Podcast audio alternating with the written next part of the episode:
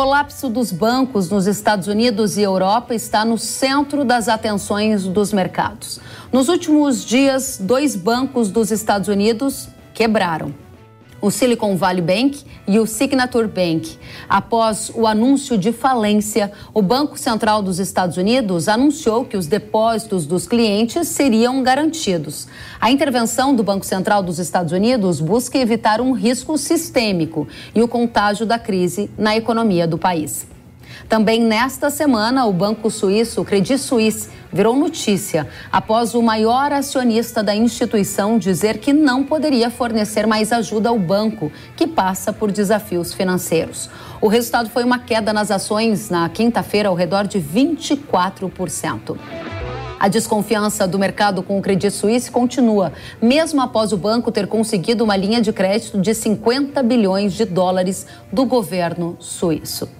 Para entender os efeitos na economia brasileira e no agronegócio, a gente recebe o economista da Liberta Investimentos, Fernando Ulrich. Fernando, seja muito bem-vindo ao Jovem Pan News. Olá, Kellen, tudo bem? Muito bem, a gente precisa da sua ajuda para entender esse cenário mais turbulento, ao que tudo indica, na economia internacional e efeitos de contágio aqui para o Brasil. Para começar, eu gostaria de te perguntar por que o SVB e o Signature Bank, os dois bancos dos Estados Unidos, quebraram nos últimos dias. Pois bem, o, o gatilho para essa falência neste momento até foi algo acidental no caso do Silicon Valley Bank, mas foi o que desencadeou o que a gente já pode chamar de uma crise bancária americana.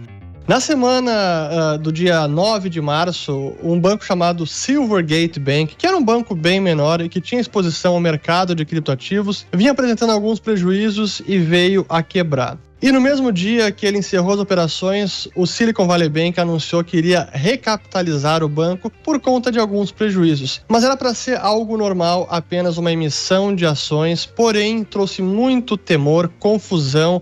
O anúncio que foi divulgado pela, pela área de relações com investidores da empresa acabou trazendo muito ruído e isso precipitou uma corrida bancária onde vários depositantes importantes da empresa, empresas tec de tecnologia, do Vale do Silício, de venture capital, acabaram pedindo resgate de depósitos. Em questão de dois dias, o banco foi à bancarrota. E aí, o, FD, o FDIC, que é semelhante ao Fundo Garantidor de Crédito nos Estados Unidos, porém lá é uma, é uma entidade estatal acabou assumindo a administração do banco. E no dia seguinte, ou melhor, dois dias depois, no domingo 12 de janeiro, o, o Signature Bank, são todos os bancos com S, o Silvergate, Silicon Valley e o Signature, também acabou encerrando as atividades e foi assumido pelo FDIC.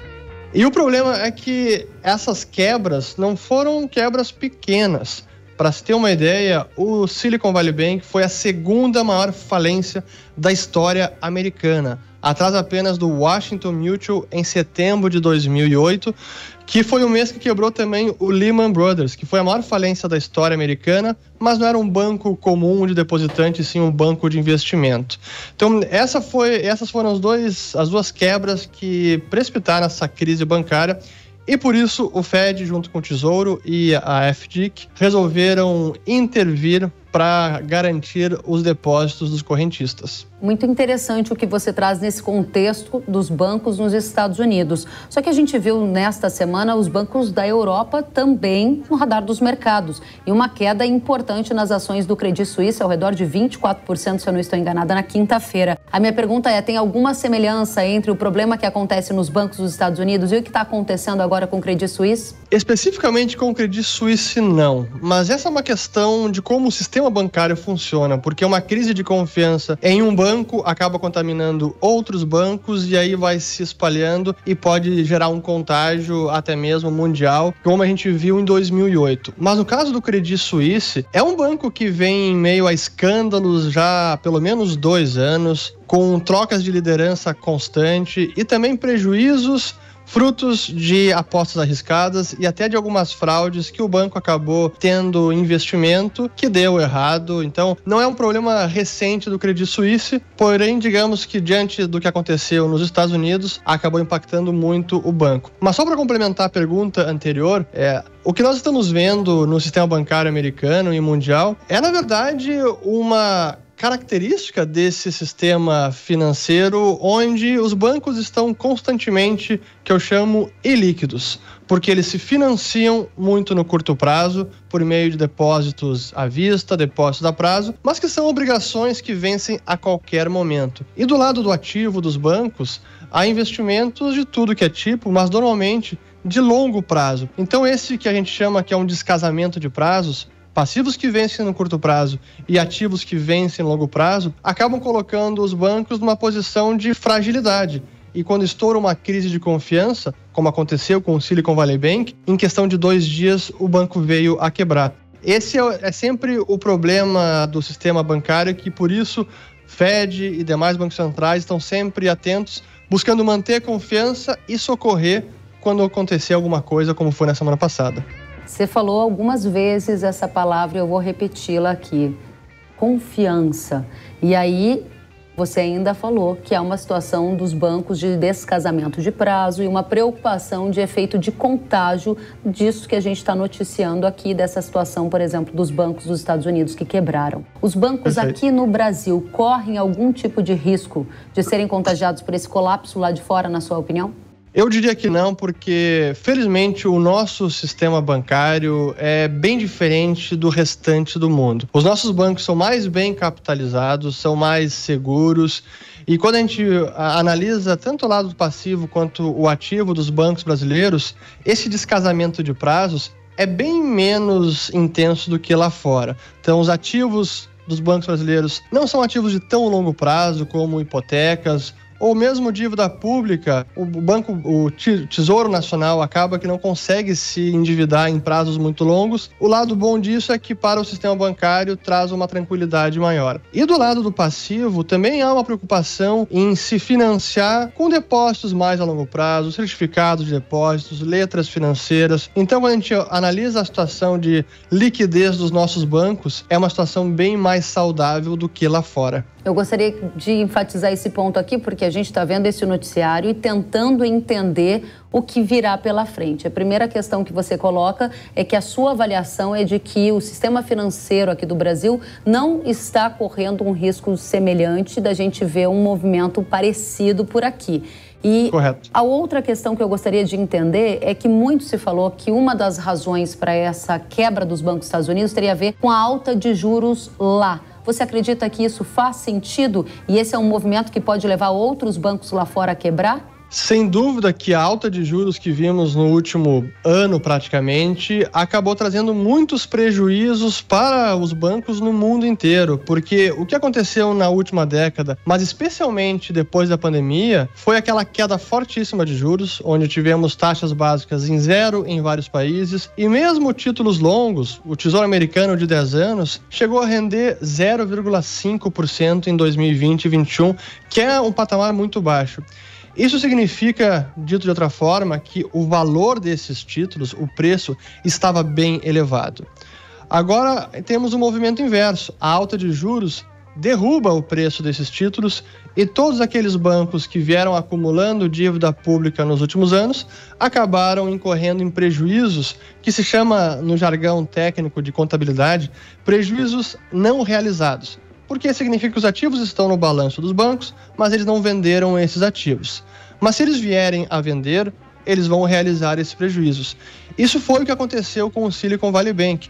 Ele teve prejuízo porque vendeu dívida pública americana e ele foi dos bancos que fez uma péssima gestão de liquidez porque ele investiu em títulos mais longos do que a média dos seus pares. Então, quando ele teve que vender ativos para honrar pedidos de saque, ele teve prejuízo. Para recapitalizar o banco, que ele anunciou aquela emissão de ações que acabou gerando a corrida bancária. Mas é, é a, a alta de juros realmente machuca os balanços dos bancos no mundo inteiro. Interessante. Aí a gente volta para o Brasil. Eu só fiz rapidinho um pulo lá nos Estados Unidos de novo para conectar com o que você dizia, que você acredita que os bancos aqui no Brasil não estão sob um risco de ver uma repetição do que acontece nos Estados Unidos. Você explicou os motivos. Eu gostaria de avançar um pouco mais nos efeitos de contágio aqui na economia brasileira. Há algum efeito em crédito, algum efeito para a economia do Brasil, para o agronegócio, todo esse colapso que a gente está vendo nos bancos dos Estados Unidos, esse risco afetando o Banco da Europa?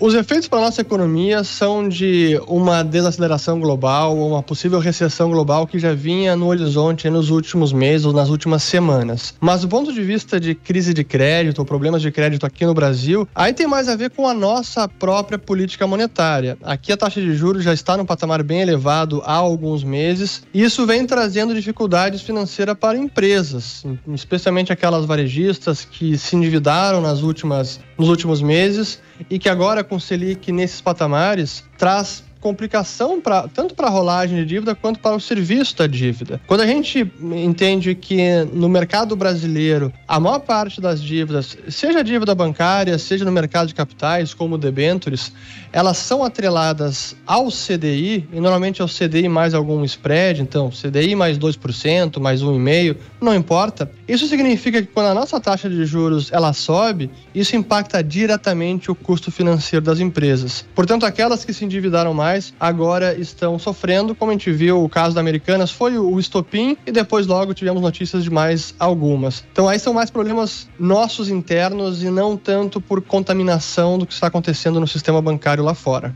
Perfeito. A contaminação do que acontece no sistema bancário lá fora é um ponto que o agro acompanha, especialmente pelo impacto que tem posso dizer que de forma indireta, na formação de taxa de câmbio. Nesta semana, muito se ouviu dizer que, com essa crise no sistema bancário dos Estados Unidos, o ritmo de elevação de juros lá na economia norte-americana poderia diminuir, impactando assim a formação da taxa de câmbio. O setor agro é um setor agroexportador, impactadíssimo pela taxa de câmbio. Qual a conexão que você faz? Qual o contágio já dá para a gente observar?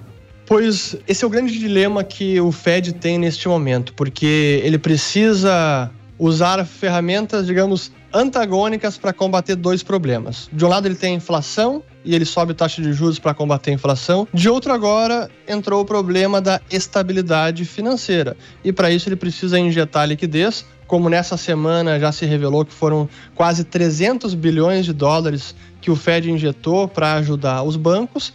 Então, de um, de um lado, ele está aumentando juros, que é para apertar as condições financeiras, de outro, ele está injetando liquidez para aliviar as condições financeiras. E isso acaba trazendo volatilidade nos mercados cambiais. A taxa de câmbio essa semana foi bastante volátil, mas ainda é cedo para dizer para que lado vai o câmbio. Eu diria que agora a expectativa é de menos aperto monetário. Se possivelmente na semana passada o Fed na semana seguinte, aliás, o Fed poderia subir os juros em 50 pontos base, Agora a aposta já está em 25 pontos base ou até nem subir mais os juros. Isso é bom para a nossa moeda, é bom para outros emergentes, porque vai ser menos pressão sobre a nossa taxa de câmbio nesse momento. Bom, vou tentar então fazer aqui uma Conversão do que você disse, você me corrija por gentileza se estiver errado. Claro. Você disse que o Banco Central dos Estados Unidos pode nem subir juros e isso favoreceria o real em relação ao dólar. Trocando em miúdos, isso pode significar um dólar mais baixo, mais fraco, que para o setor agroexportador é um fator que perderia a competitividade dos nossos produtos no mercado externo. Isso significa que a visão do Urich é um dólar mais próximo de 5 do que 5,50 a partir de agora?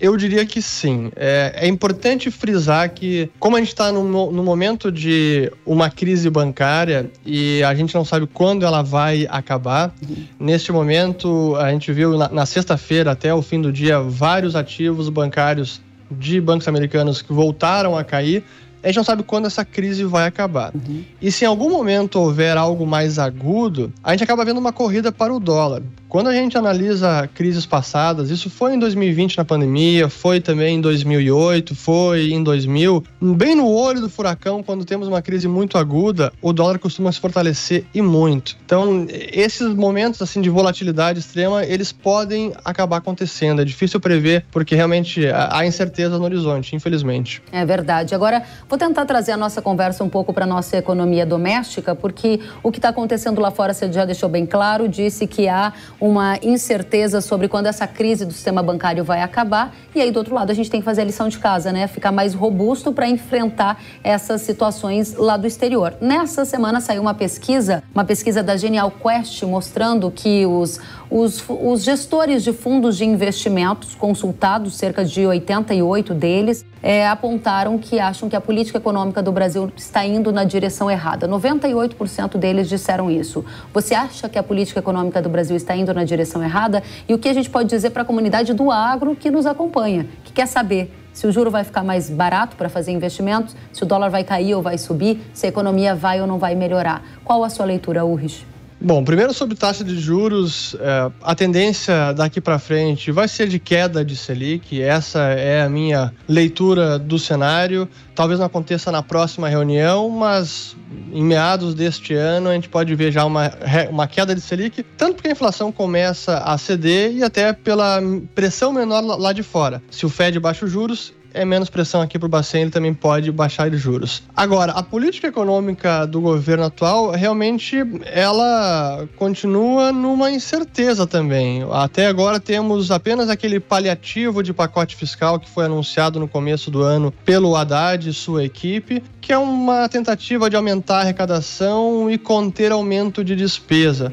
Mas realmente seguimos na busca por um novo regime fiscal, um novo arcabouço fiscal. Não sabemos qual vai ser ele. E infelizmente esses ataques a pilares importantes da nossa economia, como a autonomia do Banco Central, a independência para a política monetária, a intervenção na Petrobras, política de preços, isso traz muita preocupação porque em algum momento essas interferências podem sair do discurso e realmente se tornarem reais na Petrobras já temos um novo presidente. Daqui a pouco podemos ter mudanças no conselho, na governança. O que acontece com a política de preços? Esse é um tema sensível, muitas vezes talvez até mais importante do que a taxa de juros, porque se alguma barbeiragem for feita com a política de preço da Petrobras, o risco no extremo é ter desabastecimento dos derivados de petróleo, que uhum. afeta não apenas o agro, mas o Brasil inteiro, né? A Argentina passou por isso, né, o Rich, não muito tempo atrás. Exato, onde na busca por controlar o preço e estabilizar a oferta da commodity, você controla o preço, mas desaparece a commodity. É o que é, esse é o resultado inevitável de controle de preço. Então é preciso ter cuidado e eu entendo e compartilho do receio que o mercado financeiro, gestores estão tendo com a política econômica nesse momento. Para a gente fechar para nossa audiência do agro, você já trouxe aqui para a gente que tem uma crise de confiança, que nesse momento não se sabe quando essa crise do sistema bancário lá fora vai acabar que o efeito de contágio no Brasil ainda é limitado, porque a gente tem uma outra condição nas instituições financeiras por aqui e que um dos vieses de contágio seria via câmbio. Pode ter uma diminuição no ritmo de alta de juros, mas ainda pode ter uma busca por proteção no dólar se essa crise piorar, ou seja, é difícil entender o horizonte, mas você está mais para 5 do que 5,50. Conta pra gente, faltou alguma coisa, aquela cereja do bolo para nossa audiência fechar o conteúdo com você? Não, correto. Foi um perfeito resumo. Melhor do que eu poderia ter feito. Imagina. Volte sempre. Fernando Urrich, economista da Liberta Investimentos. Um prazer te receber na Jovem Pan News. Obrigado, sempre uma honra. Obrigada para nós também.